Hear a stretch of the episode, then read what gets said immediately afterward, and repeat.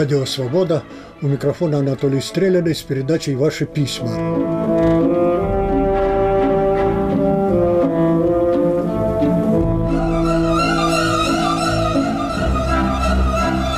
Не все советские выходцы в Америке довольны тамошней действительностью, и не только тамошней.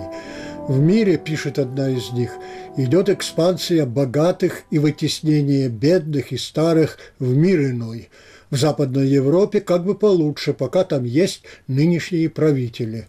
Живя в Советском Союзе, она мечтала о демократии, но не совсем такой. Экспансия значит наступление, распространение, захват, обычно чужой территории. Богатые американцы, получается, американцы прежде всего, наступают на бедных и старых у себя в стране, теснят их, как сказано, сживают со света. Это русский язык трехсотлетней давности, даже больше, трехсот-двадцатилетней давности. Я говорю о Радищеве, о его знаменитом восклицании о помещиках «звери алчные, пьявицы ненасытные».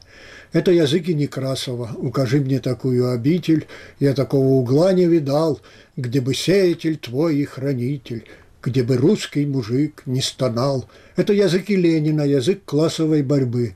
Сто лет назад – советская власть объявила и повторяла 70 лет, что она за демократию, но настоящую, за ту, которая не для богатых, а для бедных, для трудящихся.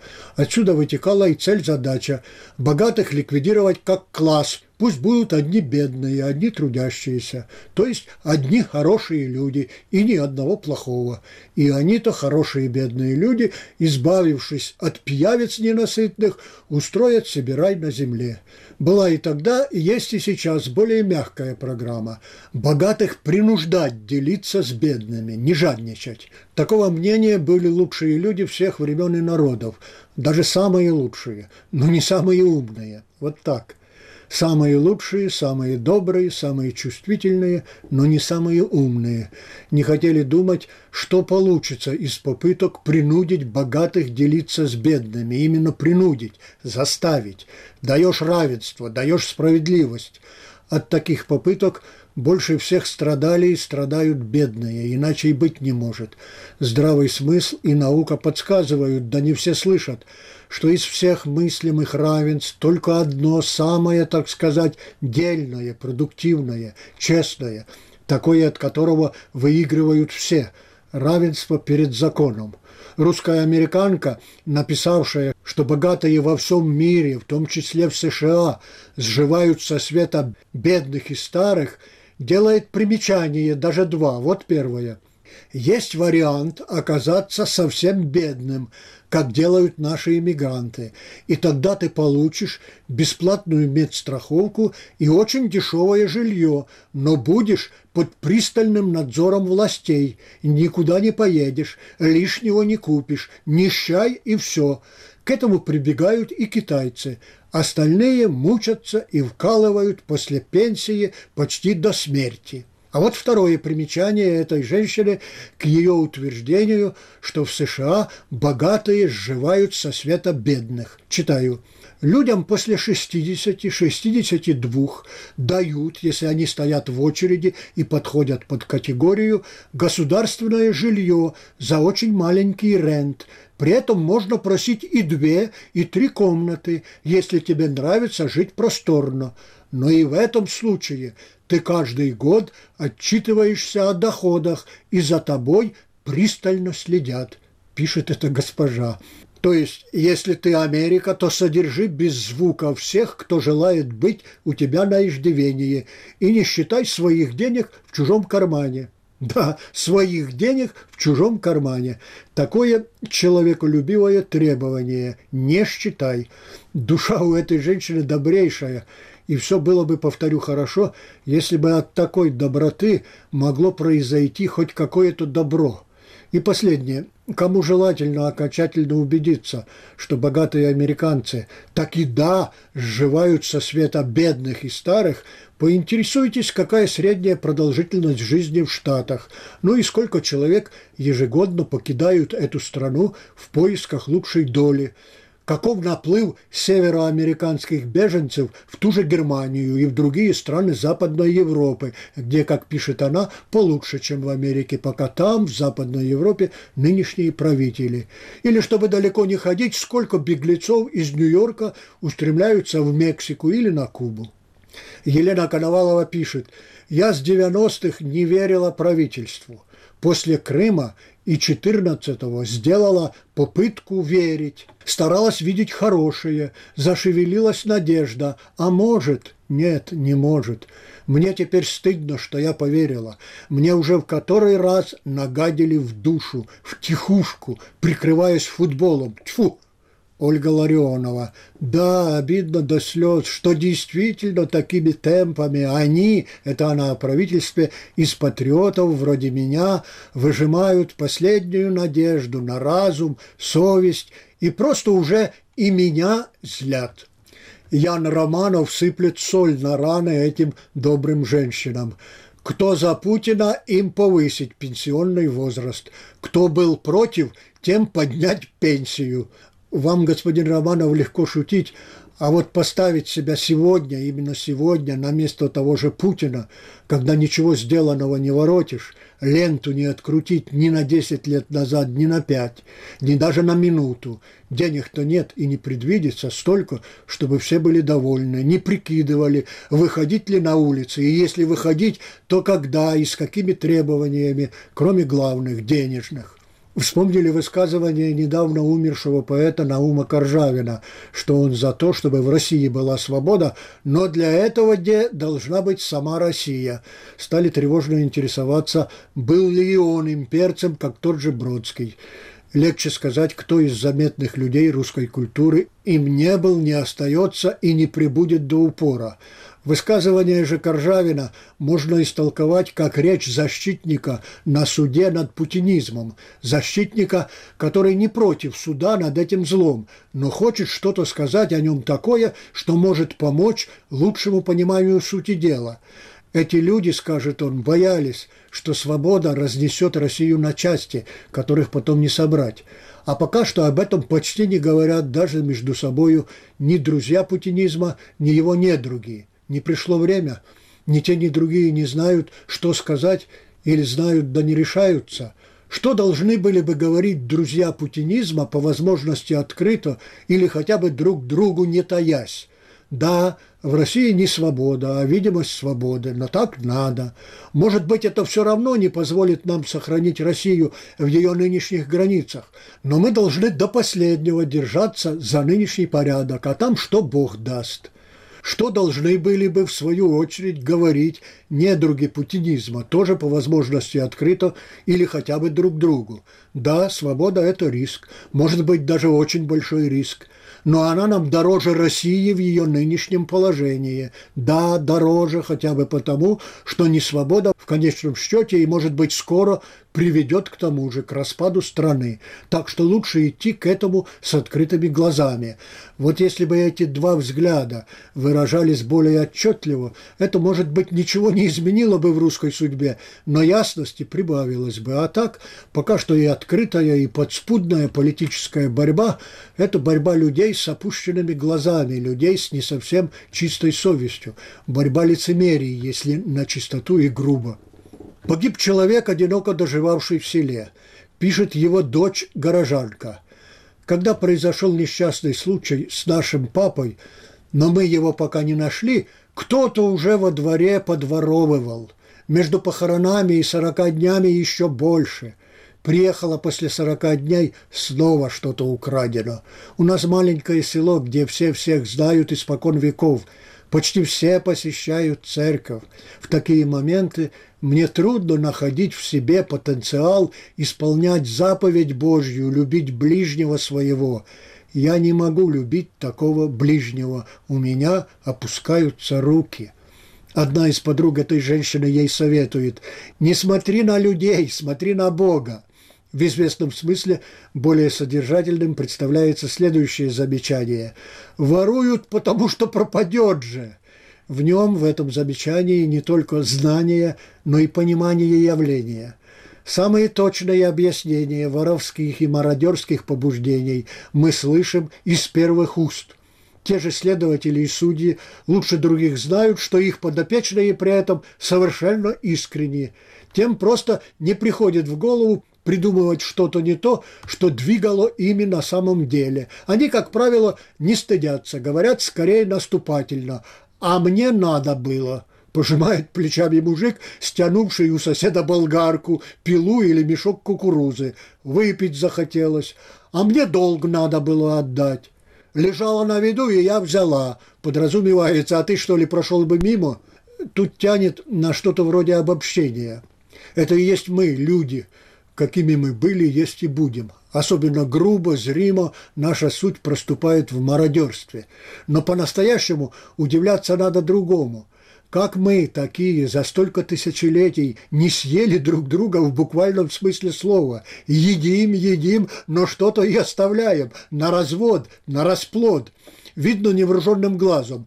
Все дело в наличии устройств, приспособлений для взаимного сдерживания, таких механизмов, которым, казалось бы, не должно было быть места в нашем внутри, а они есть, и место им находится – творится чудо самоорганизации, самоокорачивания скопа двуногих. Три взаимосвязанных задачи. Цель-задача первая – сохранение особи. Цель-задача вторая – сохранение племени. Цель-задача третья – сохранение собственности. Воровство, мародерство – это инстинкты. Они сродни инстинкту хозяйствования. Это промысел в извращенном виде, крайность. Но точно так же инстинктом является и вот это – отрубать руки, рвать ноздри, клеймить морду лица, наконец расстреливать. Это за мародерство во время боевых действий. Оно разлагает личный состав, а без дисциплины в войске неизбежно поражение, которое может означать смерть. Выживает то племя, в котором самоокорачивание доведено до такой степени, какая необходима для выживания. Процветает же, не просто выживает, а процветает, идет впереди планеты всей тот народ, который показывает высший класс самоокорачивания. Думаю, слушатели сами назовут первый десяток таких народов, хотя их пути тоже не усыпаны розами. Радио «Свобода». У микрофона Анатолий Стреляный с передачей «Ваши письма».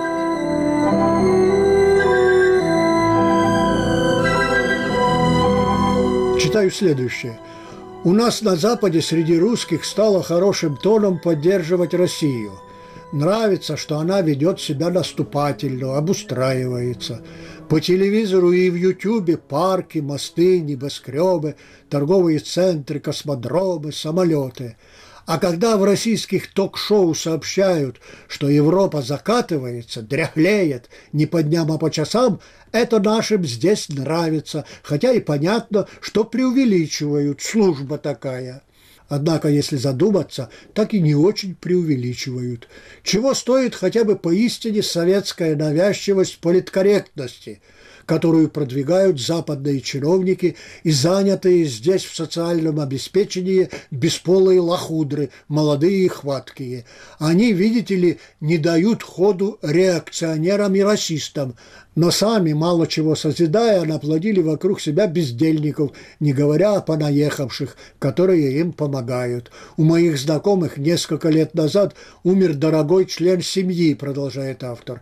Его похоронили на кладбище городка, в котором он вырос, рядом с увитой плющом старинной каменной оградой. И вот пришло время ее ремонтировать. Магистрат нанял фирму, она прислала рабочих, двух сербов, турка и местного шалопая – и они так поработали, что пришлось три часа убирать с могилы строительный мусор, а каменная ветка откололась от памятника. Жалобу в магистрате, конечно, приняли, обещали компенсацию но разводили руками, где найти других рабочих. Это становится проблемой, говорится в письме этой баварской гражданки. За такими проблемами интересно наблюдать везде, хотя не везде они проявляются одинаково. В селах бывшего Советского Союза бросается в глаза, например, вот что – все возрасты, не только молодые, как сговорившись, с известных пор почувствовали отвращение к ручному труду. Очень интересно. За ручную работу убрать мусор, прополоть грядку, посадить дерево, подкосить травы берутся крайне неохотно, после уговоров или когда позарез требуется опохмелиться. И плату заламывают умопомрачительную. В разговорах об этом я вспоминаю, что уже существуют роботы, выполняющие всю или чуть ли не всю домашнюю работу. А тот муниципалитет, что же муниципалитет? В нем сидят такие же лохудры, если воспользоваться словом нашей слушательницы. Это ведь они должны были принять или не принять работу нанятых ими шалопаев. Но они, эти лохудры, распивали кофе. Я знаю, насмотрелся на них.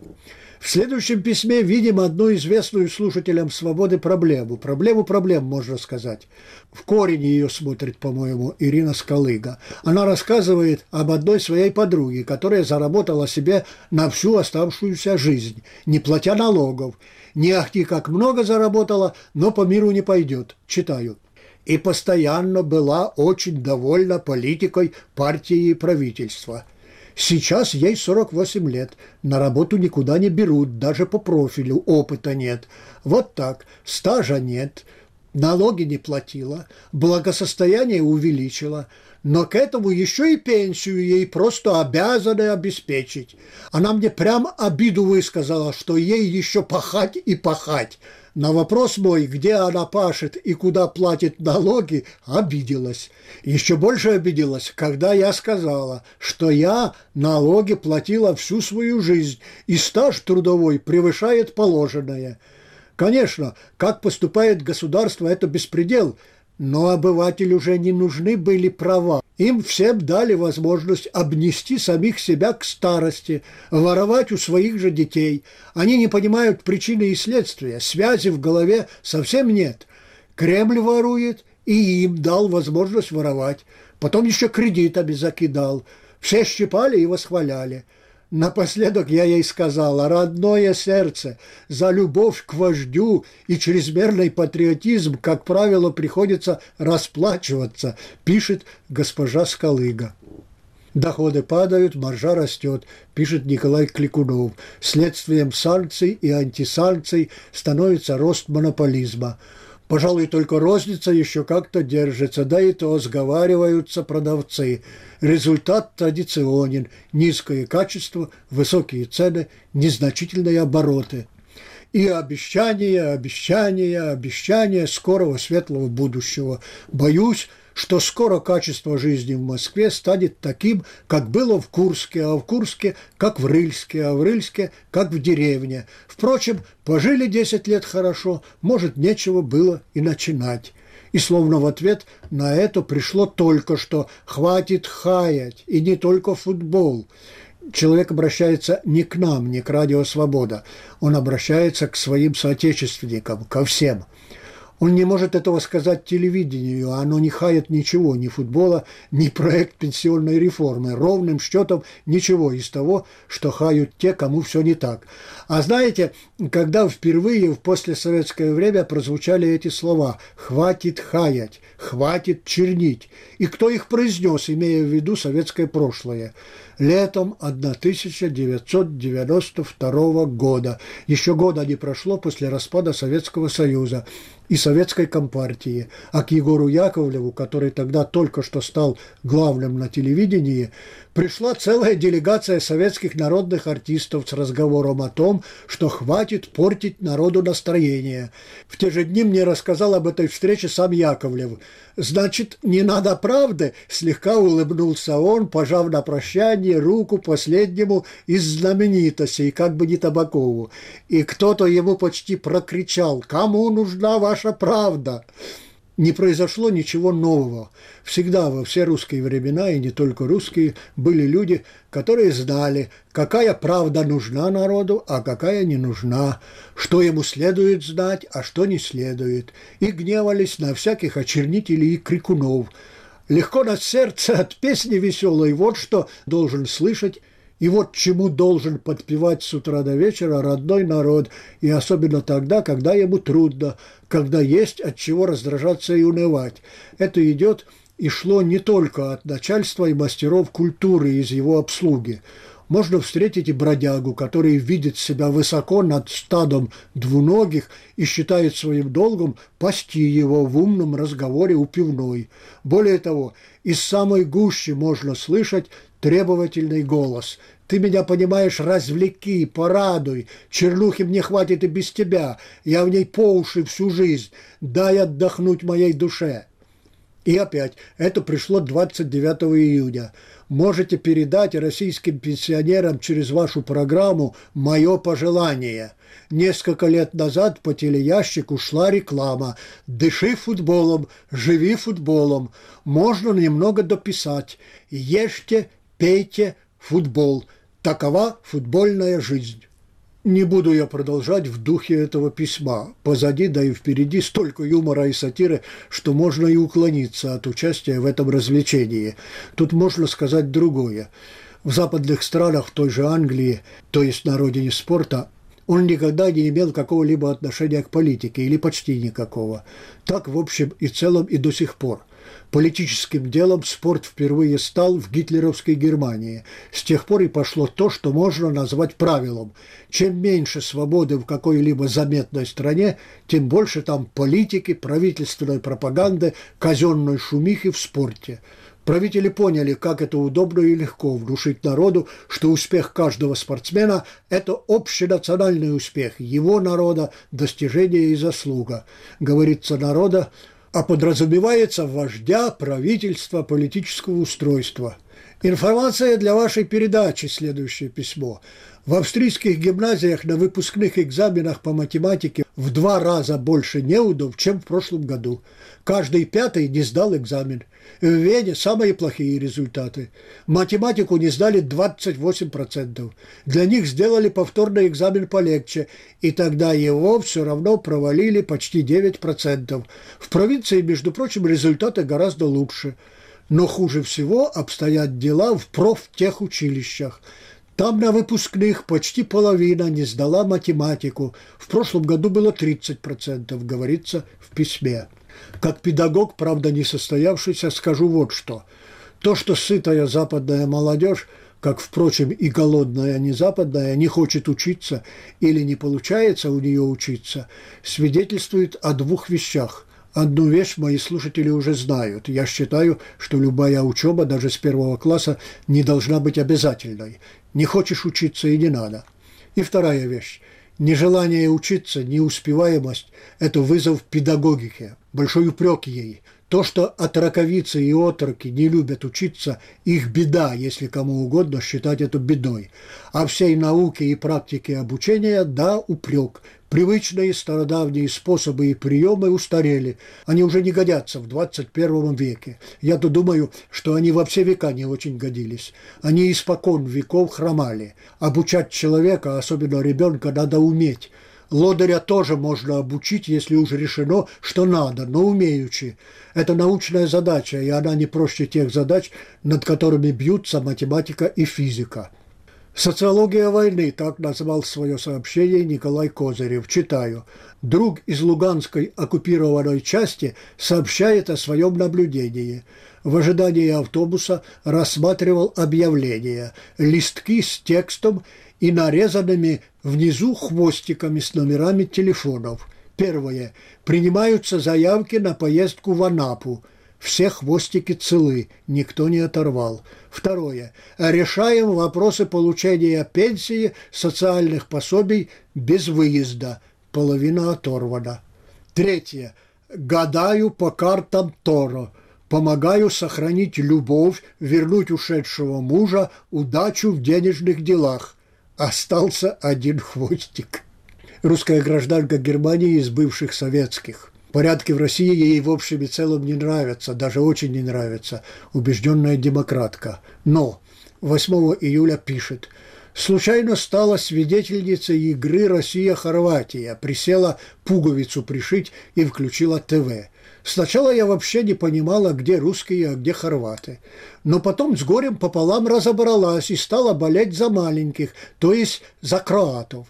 И в самом деле раз-раз и кроаты в дамках. А потом пошли комментарии, и немецкие журналисты с большим почтением отзывались и об игре российской сборной, и об организации чемпионата. Тут во мне проснулась моя генетическая гордость. Вот можем же мы, когда постараемся – а когда советский тренер стал давать интервью на хорошем немецком, я вообще была в шоке, когда это спортсмены, тем более российские, были такими умными, чтобы на разных языках интервью давать.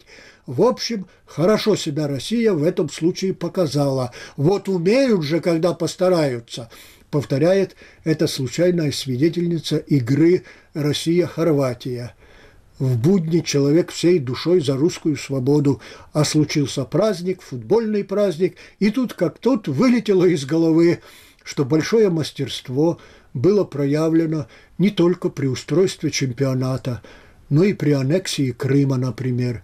А разве плохо организовано круглосуточное казенное вранье, цензура, преследование неугодных, но правда может быть такой беспросветной, что кому-то невольно хочется найти в ней хоть какую-нибудь светлую щелочку. Пара строчек из последнего на сегодня письма. Оно не совсем короткое, но эти строчки дают полное представление о том, что хотела сказать наша слушательница. Тяжелый день. Соседка кричит в окно «Валя, выходи!» У нее есть мой телефон. И это ее постоянное не поняло – Одна австралийка мне когда-то сказала, когда я ее спросила, что такое для тебя счастье. Счастье – иметь комнату, в которую никто не может войти без стука. Ну что, дорогие слушатели, поймем обеих, и Валю, и ее несчастную соседку, да и как их не понять, а посочувствуем Вале. Один мой приятель не открывал дверь даже ближайшим друзьям, если они приходили без предупреждения. Даже жене они жили на разных этажах. Жене особенно, в полном соответствии с правилом героев бессмертного романа «Что делать?». К ней, само собой разумеется, тоже не заходил без предупреждения и предупреждения заблаговременного.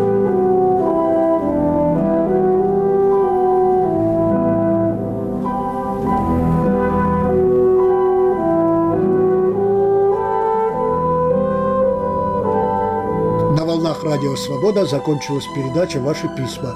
У микрофона был автор Анатолий Стреляный. Наши адреса.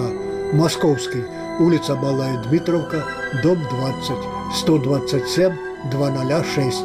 Пражский адрес. Радио Свобода, улица Виноградска, 159А, Прага, 10, 100, 20. Записи и тексты выпусков этой программы можно найти в разделе «Радио» на сайте свобода.орг.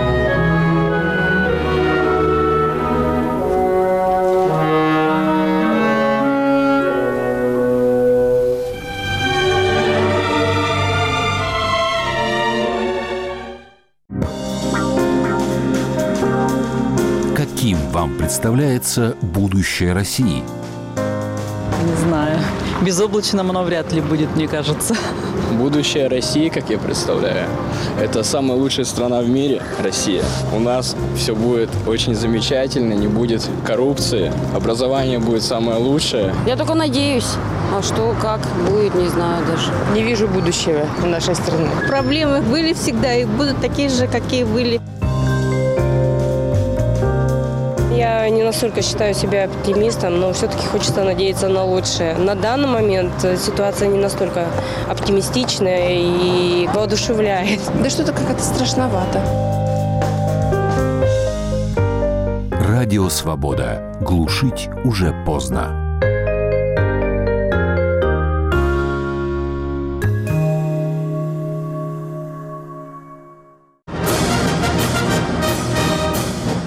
Год 4 июля, в День независимости, Америка буквально сотрясается от грохота увертюры Чайковского 1812 год.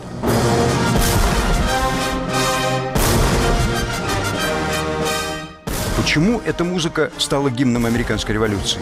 За что американцы так любят это сочинение, которое, между прочим, не любил сам его автор? Один мой знакомый ответил на этот вопрос так. За то же, за что они любят газонокосилку. За гром, треск, дым.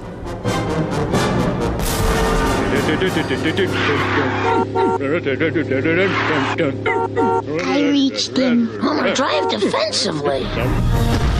Start the year right. Eat smart with a delicious low-fat Subway Club on new, freshly baked nine-grain wheat bread. Подробней о том, как музыка Чайковского стала американской попсой в «Поверх барьеров» сразу после новостей.